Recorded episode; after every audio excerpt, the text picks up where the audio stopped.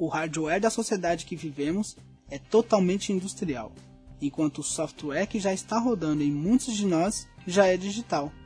E sabe o que acontece quando você roda um software atualizado num computador antigo? Dá pau. Dúvidas, medos, dificuldades, incertezas. Descubra agora como encontrar o seu propósito. Crie um negócio digital de sucesso e viva uma vida incrível. Aprenda como parar de trabalhar para um idiota. Apresentado por Vando São Paulo. Está começando agora o Divã do Empreendedor Digital, o seu podcast da vida real.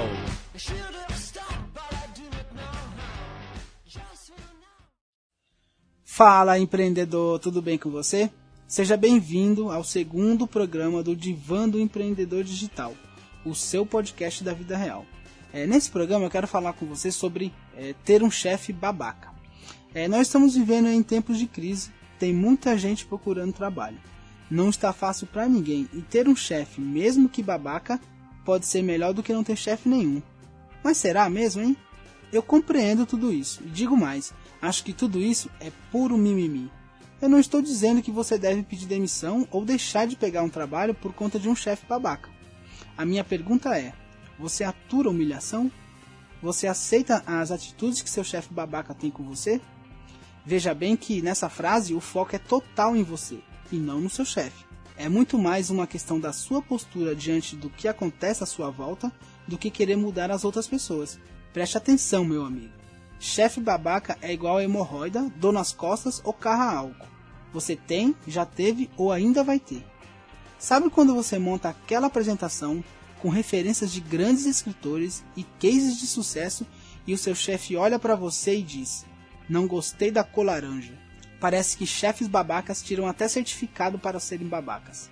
Sabe aquela pessoa que grita, humilha os subordinados e geralmente faz isso na frente dos outros? Ou ignoram a presença dos subordinados, passa por eles e não os cumprimenta? Simplesmente finge que eles não existem? Isso faz com que as pessoas se sintam oprimidas e sem energia. Eles são intimidadores e às vezes não precisam usar as palavras para intimidar. Fazem isso apenas com olhares e atitudes. É diferente da pessoa que está num dia ruim e tem um acesso de raiva. O babaca tem essas atitudes com frequência. Eles costumam ocupar cargos de chefia e exercitam a crueldade com os seus subordinados. É muito difícil encontrar um babaca que não tenha poder. Às vezes até parece que quanto mais o cara é babaca, mais sucesso ele tem na carreira. Existem alguns mitos em torno dos babacas. Por eles serem estúpidos com as outras pessoas, passam a imagem de que têm autoridade e competência.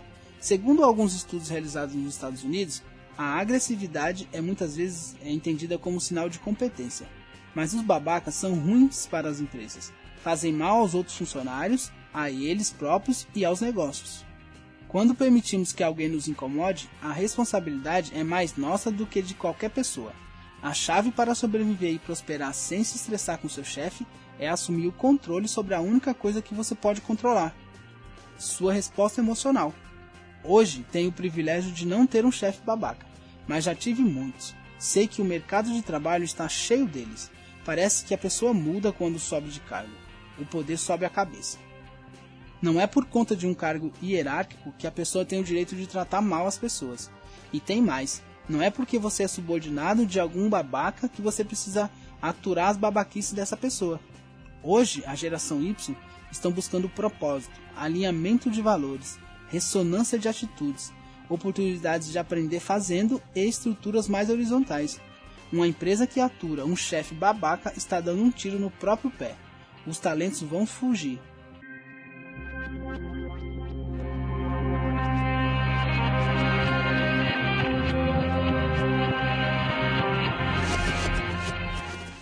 O antigo método de gestão pelo medo funciona cada vez menos e a tendência em empresas que levam gestão a sério é que esse método de gestão desapareça. Você sabia que o Steve Jobs teve fases em que agia como um babaca? Ele nem sempre é assim, mas em 2013, por exemplo, uma revista americana reuniu 1.300 funcionários da Apple. O principal assunto eram as broncas e os acessos de raiva de Jobs. Uma funcionária disse que cada um tem a própria história de babaquice com Jobs. um ex-executivo da Apple contou sobre um desses acessos de raiva. Ele disse que uma vez Jobs começou a gritar, chorar e fazer ameaças porque a cor das vans de uma é, de suas empresas não era exatamente o que ele tinha pedido.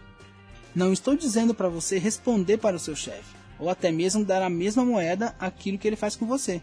Na verdade, é justamente o oposto. A pior coisa que você pode fazer é enfrentar. Não adianta, e o que provavelmente acontecerá é que você vai ser demitido se enfrentá-lo. O melhor mesmo é você se posicionar.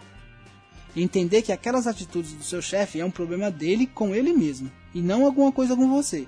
Imagine só ele agindo daquela maneira com a esposa dele ou com seus filhos. Aquela pessoa babaca não é ele ou ela.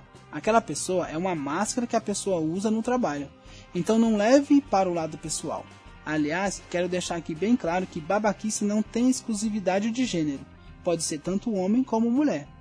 Nesse caso, você pode ter duas opções. Ou muda de emprego, correndo o risco de encontrar um outro chefe babaca em seu caminho, ou tome as rédeas da própria vida e empreenda. Eu já tive diversos chefes babacas, e por não encontrar um que fosse um líder que me inspirasse, tive que me tornar o líder da minha vida. Assumi as rédeas e resolvi empreender. Não foi e não é nada fácil, porém, fazer as coisas do meu jeito, com os meus valores, naquilo no qual eu acredito, não tem preço. E pode ser que você ainda não tenha percebido, mas existe uma galera transformando seus conhecimentos e habilidades em negócios digitais eles identificam uma necessidade de mercado, um problema, e resolvem esses problemas e são remunerados por isso. Existe quase que uma infinidade de cursos no mercado que ensinam como fazer isso. Esse modelo de negócio foi até pauta da revista Você S.A. de julho de 2016. Para você entender melhor do que estou falando, vou ler um trecho do livro Vai Lá e Faz, do Tiago Matos. Tiago é multiempreendedor, futurista, educador, palestrante no TEDx, criador da Perestroika, uma escola de atividades criativas, e teve o privilégio de se formar futurista pela GSP da Singularity, que é uma parceria da NASA e do Google dentro da NASA no Vale do Silício. O futuro das empresas. A revolução digital nos fez despertar para uma nova consciência em todos os níveis da sociedade. Como não poderia deixar de ser, também afetou sensivelmente a consciência dos dois lados do balcão, tanto de empregados quanto dos empregadores. Estamos diante de um efeito dominó que nos levará para a mudança mais radical na história do trabalho. No futuro próximo não haverá empresas, pelo menos não como elas são hoje. Seremos todos freelancers, autônomos, profissionais liberais. Você poderá exercer a atividade que bem entender. Num dia será decorador, no outro músico, e na semana seguinte professor de jiu-jitsu. Tudo vai depender do seu interesse e da sua capacidade e da boa e velha lei de mercado. Para isso, os reguladores de hoje, diplomas e titulações, serão ainda mais fluidos, permitindo que você literalmente exerça milhares de atividades profissionais ao longo da sua vida. Inclusive, essa é outra diferença. Não haverá profissões, condições estáticas, apenas atividades, condição fluida. As empresas estáticas darão lugar a um grupo de trabalho fluidos, que, que se reunirão ao redor de propósitos comuns. Eles durarão o tempo que fizer sentido para os participantes e não o tempo que fizer sentido nos contratos e nas suas respectivas legislações. Não haverá chefe ou contratante. As lideranças serão circunstanciais e rotativas, nunca fixas. Portanto, não haverá cargos estáticos, mas funções momentâneas fluídas. O propósito e o legado serão os líderes invisíveis. Todos os envolvidos serão sócios e entrarão em acordo preliminar para definir suas responsabilidades e, por consequência, suas percentagens será o fim da jornada de trabalho de 8 horas, condição estática, para uma auto-organização no formato que melhor servir ao grupo fluido. Seguindo os princípios de abundância, haverá um senso de concorrência muito diferente do que há hoje. A colaboração estará introjetada em todos nós e o prazer no trabalho será uma consequência natural. As pessoas terão liberdade de abandonar o projeto no momento que desejarem, sem complicações com a lei, avisos prévios ou qualquer outras burocracias. Isso é, se aplicará a todos os quadrantes da sociedade, passando pela iniciativa privada, mas também pela esfera pública e pelas ONGs. O sistema será dinâmico, criando muito mais oportunidades do que hoje e permitindo que você experimente quantas atividades tiver vontade. Todos nós teremos ainda mais liberdade e oportunidades para ir e vir. E apenas assim cada indivíduo poderá realizar aquilo que lhe faz verdadeiramente feliz. Esse cenário, que para alguns parece utópico, está mais perto do que parece. Em alguns ambientes, isso inclusive já é realidade. Em um outro trecho, o Tiago diz: Não estamos vivendo uma era de mudanças, estamos vivendo uma mudança de era. Isso que parece é, um simples jogo de palavras dá uma dimensão mais precisa do fenômeno. Não estamos mudando de rua, de bairro, de cidade, de país, de planeta. Estamos mudando de universo. Estamos diante de uma revolução. E uma revolução muda absolutamente tudo. Eu vou deixar aqui também um vídeo de um canal do, do YouTube chamado Box1824. Box1824 é uma empresa de pesquisa especializada em tendências de comportamento e consumo.